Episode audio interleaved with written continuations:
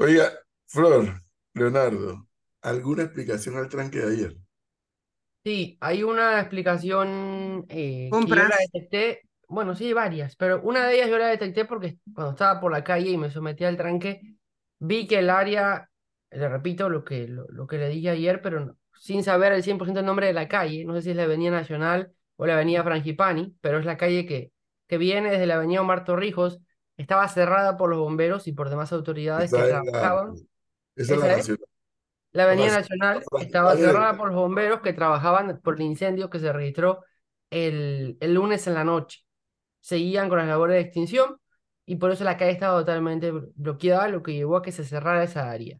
Por otra parte, el informe que me dan es que la calle 50 en horas del mediodía tenía tres paños cerrados. Esto fue eh, a la altura eh, de, de uno, cuando uno viene de Multiplaza por Villa Israel. En esa área estaba cerrada tres paños, por lo que también se generó una congestión vehicular por toda el área, pues se tranca una calle aquí y después hay cuatro o cinco o seis o diez que terminan perjudicadas. Pero Leonardo, lo de ayer era a otro nivel. ¿sí?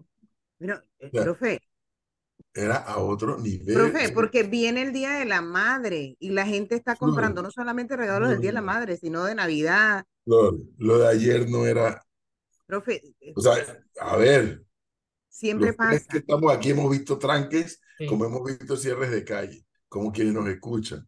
Pero lo de ayer, le voy a contar mi caso. Yo tenía una reunión, dos reuniones en el Hotel Sheraton, pero a horas diferentes, obviamente. Llegué a la primera reunión, terminó la reunión y como tenía más de una hora de distancia entre haber terminado una y comenzar la otra, fíjense esto, salí en el automóvil del hotel, del estacionamiento. Tomé la calle que está de costado de Atlapa, ¿no? Para desembocar en la vía Israel. Para girar a la derecha en la vía Israel y una cuadra más adelante, cuadra panameña, que son chiquitas, una cuadra más adelante, entrar a un car que hay allí. Y voy a aprovechar el tiempo para ir meto el carro a lavar allí. Que además tú no te bajas del carro.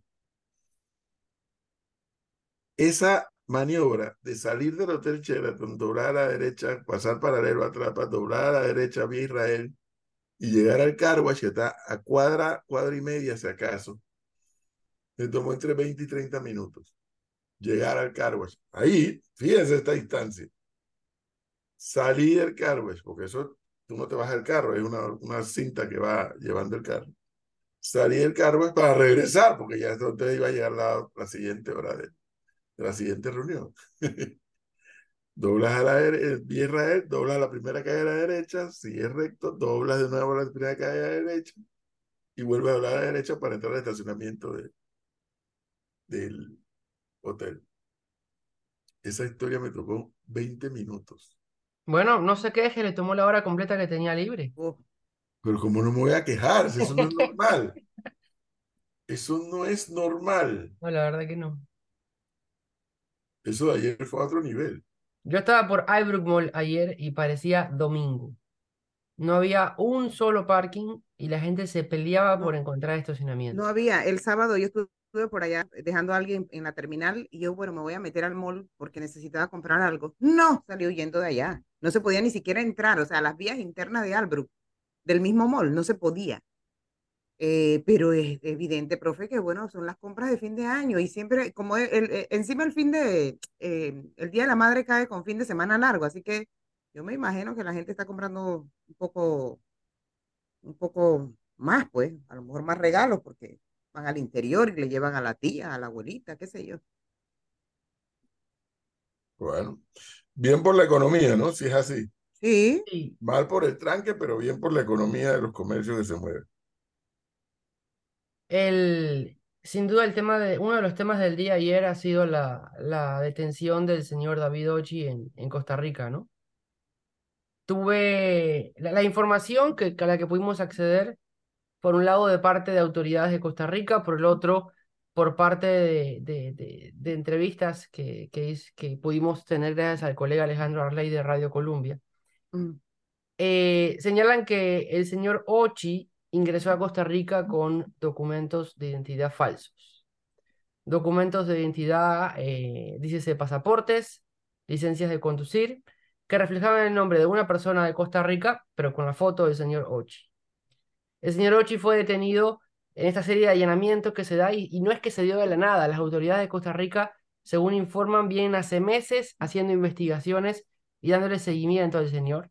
Em, y esto eh, terminó estos allanamientos en donde se detuvo al señor Ochi y a tres personas más, entre ellos una mujer quien, según las autoridades desde el primer día que Ochi ingresó a Costa Rica, eh, se lo vinculó a él como su testaferro. El señor y este grupo de personas compraban propiedades, vehículos, hacían inversiones, eh, y esa forma de manejar el dinero y esas acciones fue la que levantó la, alerta de las autoridades de Costa Rica para empezar a investigarlo y detenerlo finalmente en la jornada de ayer. Ochi fue audiencia eh, ante un juez la noche eh, de, este, de este martes y allí eh, se le iban a levantar medidas cautelares, las que pronosticaban, según las personas que conocen mucho en la leitica, que se le iban a a interponer al menos seis meses de detención preventiva mientras dure la investigación.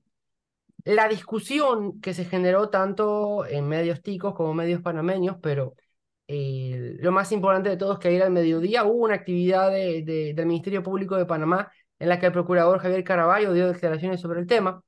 Fue más que nada es qué iba a pasar, cómo iba a ser este proceso si el señor Ochi iba a cumplir primero con, con, la ley de Costa Rica para luego poder, poder ser extraditado a Panamá o no. Y tanto la respuesta del fiscal general de Costa Rica como el del procurador general de Panamá fue que, evidentemente, en, en, efecto, Ochi va a responder primero a las autoridades ticas dentro de la investigación que se le convoque, dentro del caso que se le convoque, eh, dentro de la condena que se le puede aplicar o no, y luego va a atender la ley panameña, en todo caso a través de una extradición por los eh, casos que se le investigan y acusan en este país. Bueno, que le haga frente a la justicia y si es inocente que, que reclame después si quiere reclamar, ¿no? Pero lo cierto es que el señor estaba por allá no precisamente haciéndole frente a la justicia, ¿no? no. Exacto. Ahora, esa salida, esa salida de Panamá hacia Costa Rica, Leonardo, sería en medio de, del proceso judicial en el que, creo que era por el caso New Business, en el que no se le podía ni siquiera mencionar. Las autoridades ticas hasta ayer no podían confirmar eh, del todo cuál era la fecha de entrada exacta de Ochi a Costa Rica. Entró por, y entró por carretera, me imagino, ¿no? Porque...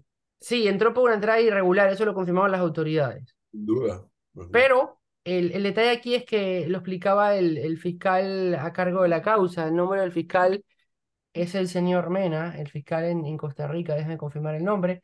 Eh, el señor eh, afirma, y, fue lo que dijo en parte de, de, su entrevista que brindó a, Radio Colombia, eh, que al tener nombres de identidad de origen de Costa Rica, con la foto de él, era muy difícil al principio vincularlo y, descubrir realmente el nombre de, de David Ochi.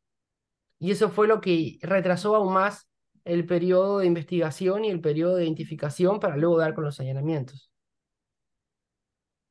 La, evidentemente, Doncía toma de sorpresa a gran parte de Panamá y toma de sorpresa a gran parte de Costa Rica, los medios ticos que, que, que sin duda no se esperaban que la persona detenida sea una persona que ya tenía una orden de captura internacional, porque la orden de captura internacional de Panamá está desde el año 2018. Y eso fue lo que determina, eh, por un lado, eh, la, idea del señor Ochi de entrar a Costa Rica con, de forma irregular y con identidad falsa, y por el otro, el, la demora en las autoridades ticas, pero no es que las autoridades ticas lo agarraron por, por ser David Ochi y tener causas en Panamá pendientes. Lo detienen por las investigaciones que realizan y por las acciones que, que atentan contra la ley que, que, supuestamente venía realizando la persona en este país. Eso hay que tenerlo claro.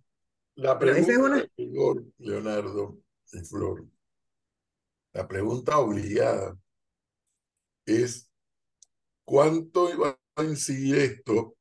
A ver, que las autoridades de Costa Rica lo hayan capturado por por ejemplo, haber entrado al territorio de manera irregular por haber tenido identidad falsa, por las razones que lo hayan capturado. La pregunta aquí obligada es cuánto va a incidir esta captura ahora en el sonado, llevado y traído caso New Business. Recordemos que el caso New Business, más allá de recordar que tiene que ver con la compra de Editora para América, es el caso que podría sacar de la carrera electoral a Ricardo Martinelli.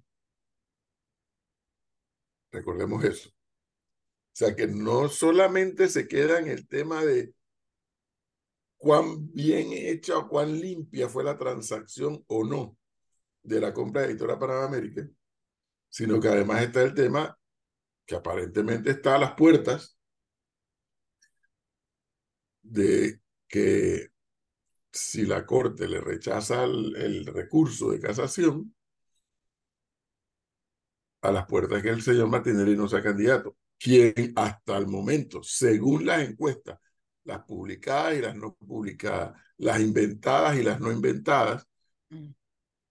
tiene una intención de voto Y lo que leí, profe, es que las autoridades judiciales tendrían a ver, tienen todo el tiempo del mundo, pero para efectos electorales, hasta antes del 30 o 31 de diciembre, eh, para tomar decisiones en cuanto al expresidente Martinelli, porque es esa la fecha en la que el Tribunal Electoral sacaría o no a quienes tienen diferentes situaciones. Y obviamente una de ellas es situaciones judiciales, ¿no?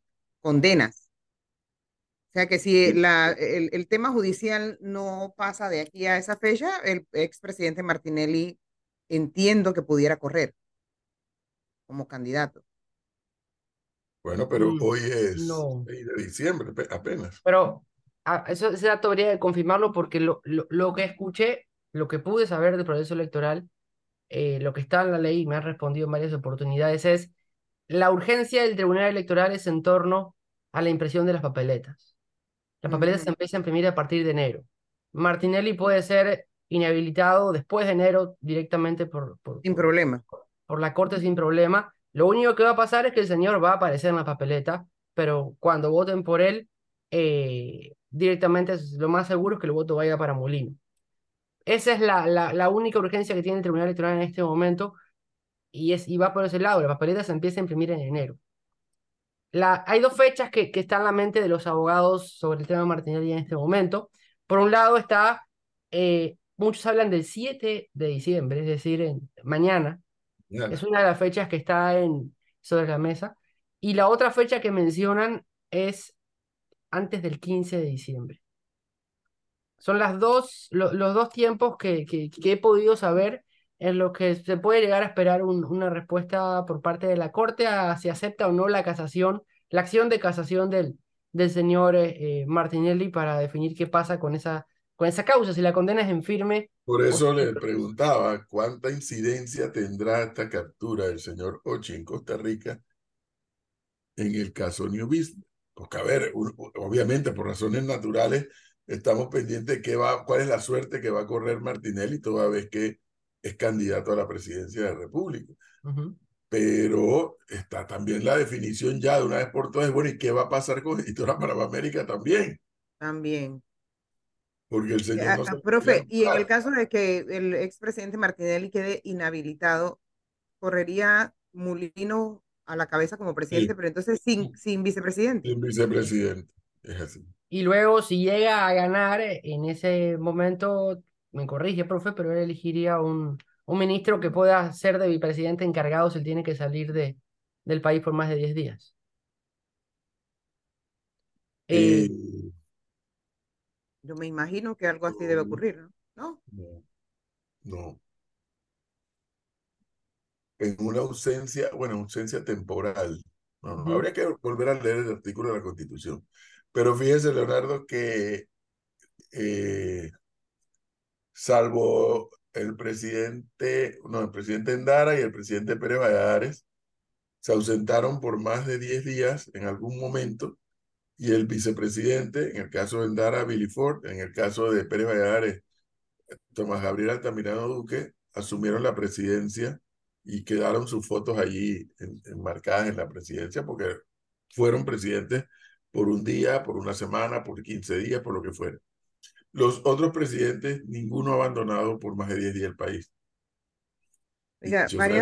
abandonarlo por más de 10 días, por más de no sé cuántos días, hay varios tramos eh, y la constitución prevé cuál es el mecanismo cuando se ausenta por más de 10 días o por más de 15 o por más de etcétera. Así que no, no, habría que ver, ¿no? Pero bueno, primero tiene el molino que ganar para que empecemos Oiga, otros temas, profe, que han hecho noticia.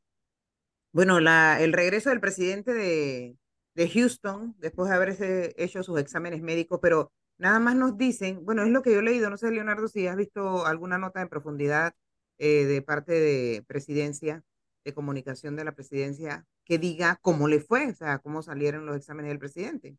La única respuesta que da, y lo emitió la presidencia en un comunicado, fue el presidente regresó con el resultado de los exámenes y hasta el momento de su salida de Houston se pudo conocer que la recomendación es seguir con el tratamiento. Ya.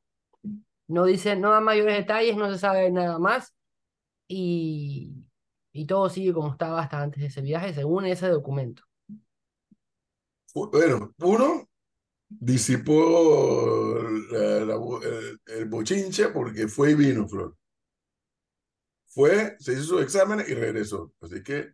Eh, claro, pero yo creo que así como yo, profesor, eh, gran parte de la ciudadanía estaría esperando mayores detalles quizás por cómo hemos visto deteriorarse al presidente. Eh, es correcto. A, través de sus salidas en... Hay un tema ahí de solidaridad humana, ¿no? Eh, es correcto, pero una cosa es cómo, cómo físicamente se ve el paciente y cómo está el paciente, ¿verdad? Una cosa es físicamente y otra cosa es cómo está la de la enfermedad.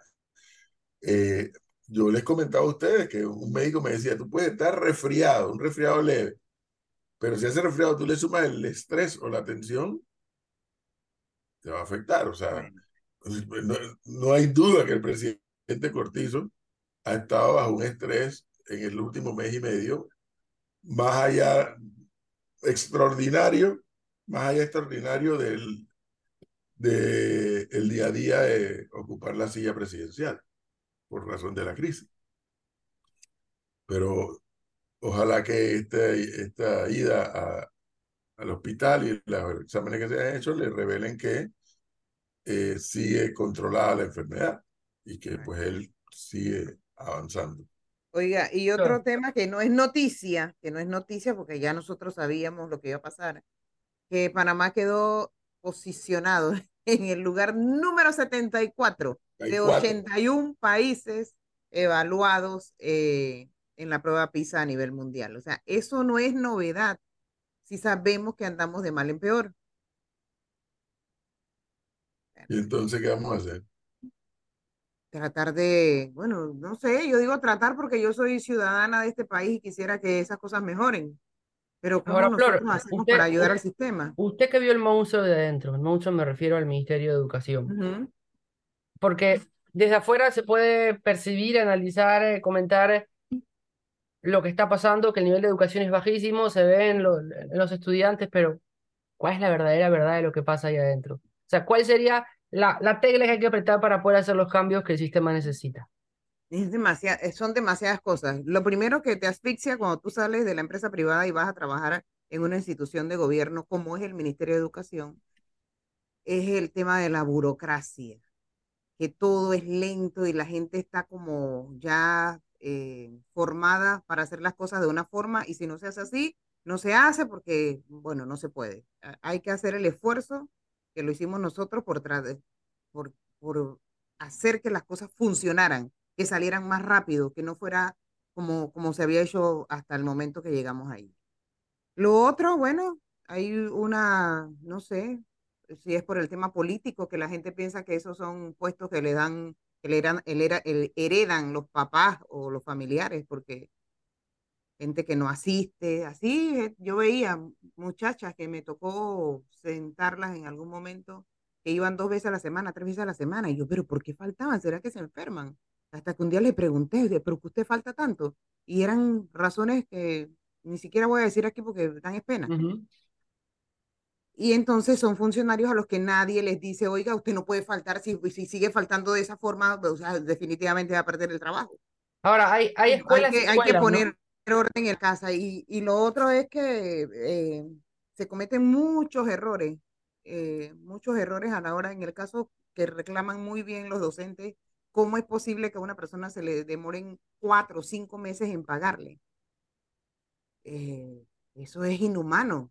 Nunca le encontró explicación a eso. Y la pregunta que yo le hacía a la gente de recursos humanos, porque por más sanciones que cuando estuvo ahí la directora de recursos humanos le hacía a quienes cometían la falta, seguía pasando y tanta gente y no se daban cuenta. Yo, pero de verdad, o sea, usted se imagina que sea usted la persona que no cobre por cinco meses, seis meses, ¿cómo se sentiría? ¿Quién tiene ánimos de trabajar de esa forma? Entonces, de verdad que es una cosa, es un monstruo. eh, Hay, hay Realmente el escuelas, Ministerio de Educación es un monstruo. Eh, no hay escuelas y escuelas, ¿no? Pero también hay que tomar decisiones duras. ¿Cómo? que hay escuelas y escuelas. Hay escuelas y escuelas que esa es otra cosa, de las que aquí habló el lunes Lucy Molinar y que otras veces que la hemos tenido también lo ha comentado. Y yo también lo he comentado porque lo vi y lo viví. Si tú no le das empoderamiento, si tú no ayudas a que el director sea líder, que tenga esa potestad de decidir, de mandar, de saber cómo hacer las cosas, la escuela va a ser un caos. Eh, y más si tiene en, esa, en esas escuelas líderes, los llamados eh, dirigentes de gremios, porque ellos quieren hacer lo que les da la gana y bueno, voltean la escuela, pues, y el director pintado.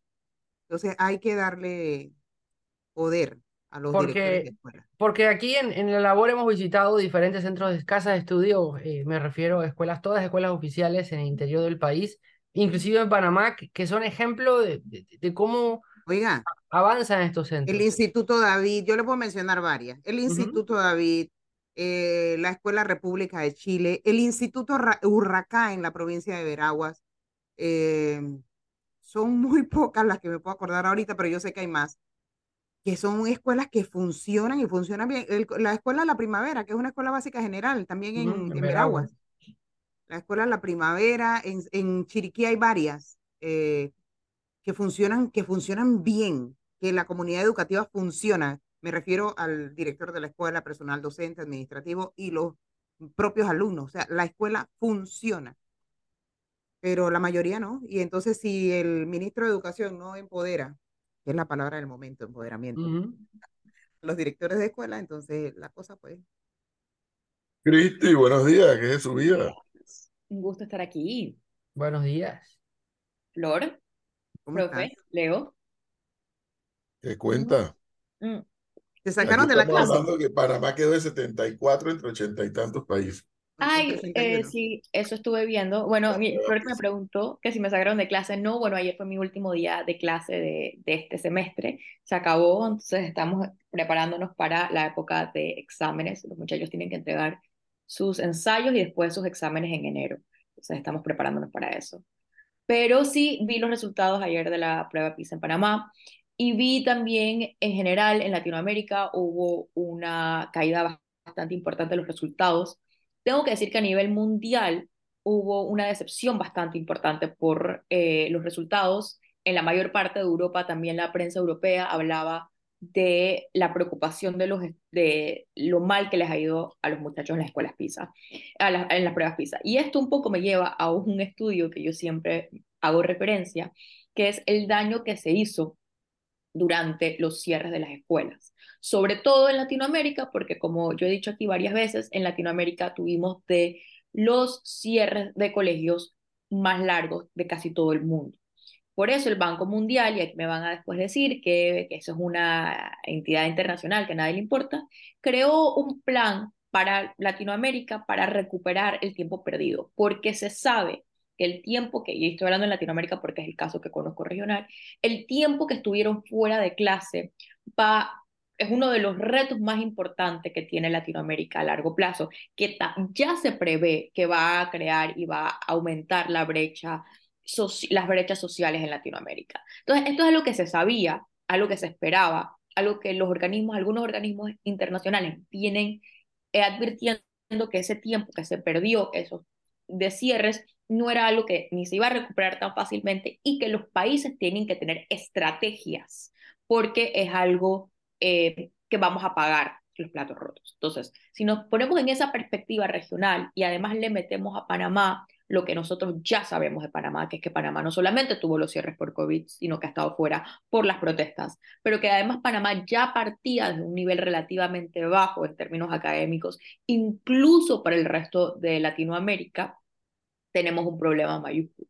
Y además, como creo que lo aquí yo siempre me gusta eh, regresar a las entrevistas de René Quevedo porque son muy buenas, y es la disociación que hay entre lo que existe a nivel de educación, lo que se está produciendo a nivel curricular.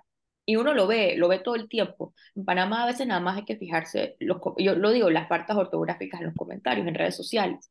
Eh, hay un nivel que no les, está, no les va a permitir, les va a ser muy difícil. las faltas ortográficas vienen de los propios docentes en la mayoría de los casos. exacto, pero no, no me alegro, me alegro lo dijeras porque no lo quería decir un poco yo. Bueno, ayer, ayer tuvimos aquí alguien que nos dijo, que nos habló de hubieron. A ver, pero Cristi usó la palabra que pareciera que se va a convertir en una palabra obscena. ¿Cuál es el plan? Yo les quiero confesar algo y más confesar y compartirles algo. Mi experiencia de ayer. Ayer tuve un día demasiado intenso, que hacía rato no los tenía.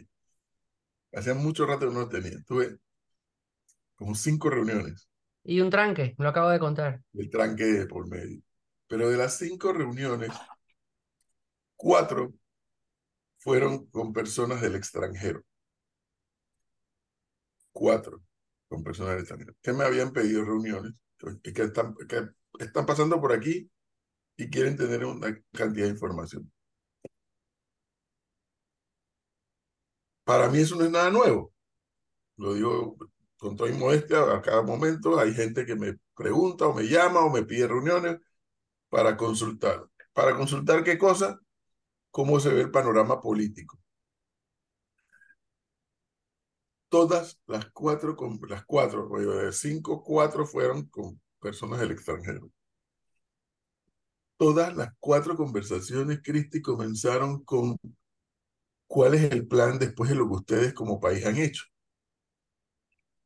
Refiriéndose los cuatro con, con temas afines desde el punto de vista de que querían tener una idea del panorama político, pero con temas de deseos de desarrollar temas en Panamá diferentes, diferentes cada uno del otro. ¿Cuál es el plan después de lo que ustedes han hecho? Ninguno de los cuatro grupos dice, es que no podemos entender lo que ustedes han hecho. De verdad, no se entiende. Más allá, más allá, como decir, me dijeron los cuatro, más allá del tema constitucional, del fallo de la Corte. Obviamente está refiriendo al tema de la mina. Más allá del tema constitucional, que bueno, pues la Corte emitió un fallo, sí, pero ¿cuál es el plan? Pues ahora qué sigue. O sea, ustedes han decidido como país cerrar algo que ya está funcionando. O sea, explícanos eso. No te lo puedo explicar. Yo te lo puedo explicar porque yo estoy considerado como patria por algunos, porque mi opinión fue y sigue siendo la misma. Porque esa mina no es un proyecto, esa mina es una realidad. Pero aquí se ha tomado una decisión, tanto en la Corte como en buena parte de la población, sobre la base de que no, no, no, dale, dale, dale, no importa, dale, al carajo. Y los cuatro, y, por eso digo, Cristi, que la palabra cuál es el plan, o la pregunta cuál es el plan, se va a convertir en una, en una obscenidad, pues. Porque ¿sabe cuál es el plan? Que no hay plan. Mira ayer, ayer el Mitradel le dijo a la mina, no, no puedes cancelar contratos. Pero espérate, si tú me estás echando, ¿cómo tú no vas a permitir cancelar el contrato? Si tú me estás echando, ¿qué te pasa a ti? Tú estás loco. Si tú me estás echando y tú me vas a negar con la posibilidad de cancelar el contrato, ¿qué te pasa? Aquí, además, a mí me parece que se están mezclando, eh, lastimosamente. Eh, yo también tengo una, una posición, no solamente con el tema de la mira, que tampoco ha variado, pero con lo que yo vi pasar estas semanas en Panamá, estos últimos meses en Panamá.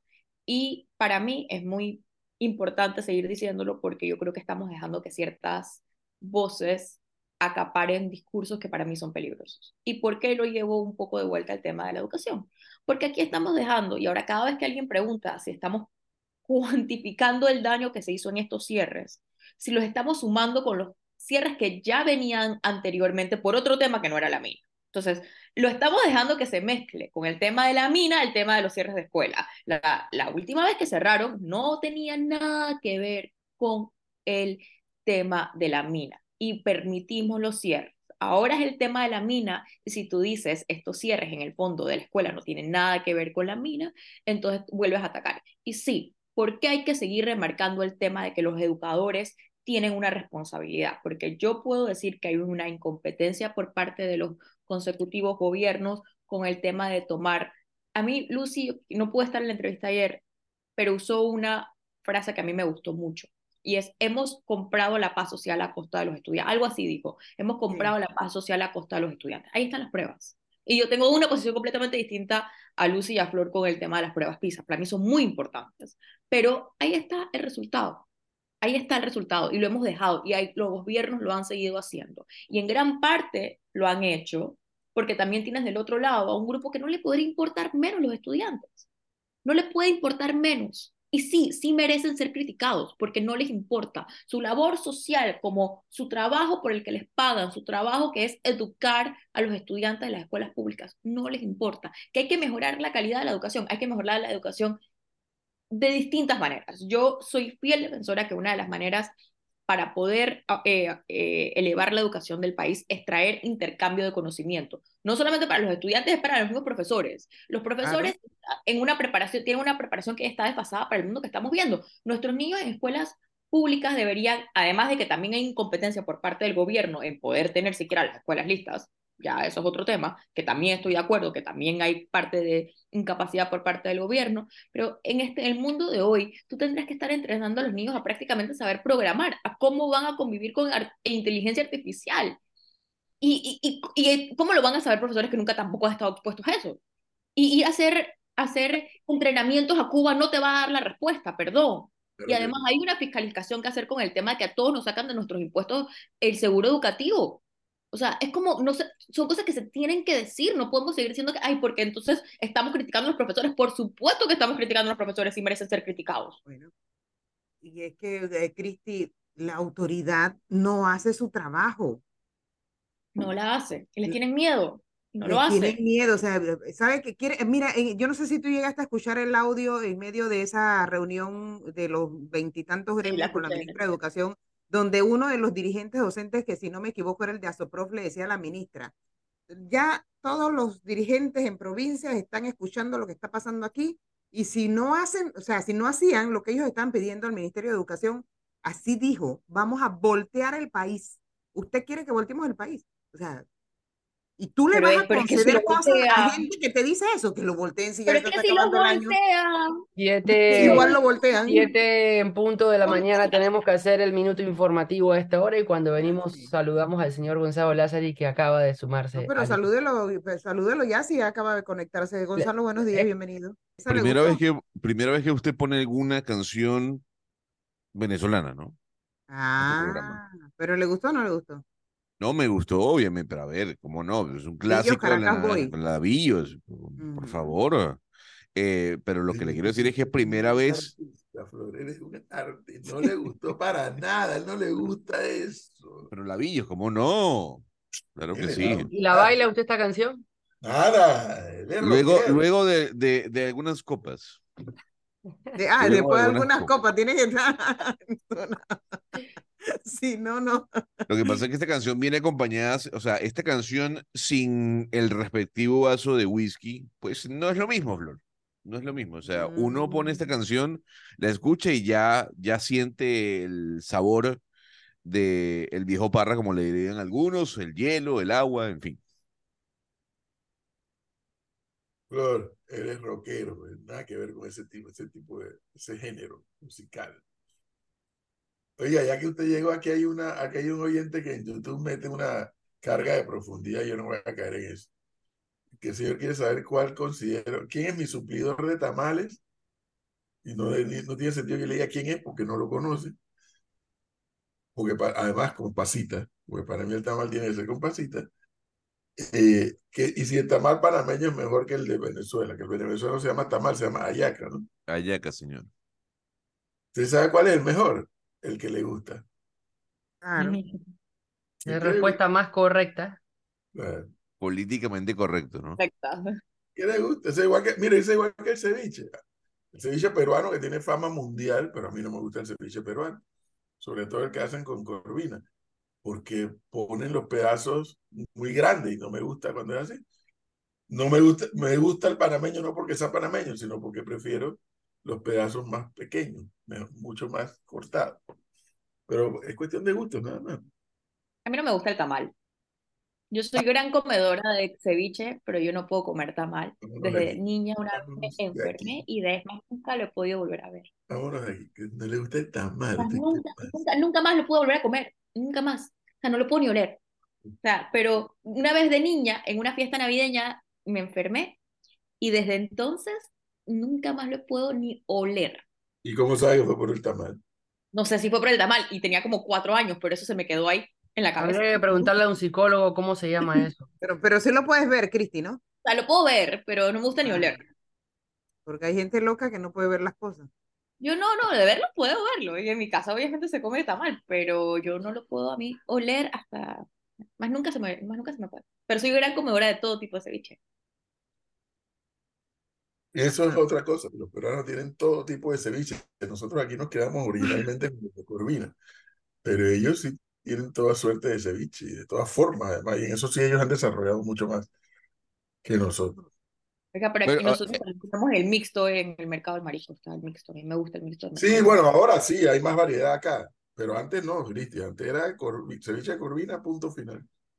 Bueno, pero podemos aprender de los peruanos, ¿no? Si queremos diversificar nuestra economía, porque Pero usted no quiere que traigamos peruanos para que ocupen acá espacio. No. ¿Y usted, ¿y usted qué tiene contra los peruanos, Gonzalo, ahora? No Yo, entendí. pues, porque- y- ¿cuándo yo he dicho que no quiero que vengan peruanos? Jamás. Eh, jamás. Lo que digo es que Perú ha utilizado eh, su gastronomía como un argumento para la atracción de turismo. O sea, Se de va a comer. Lima es Como como la de capital.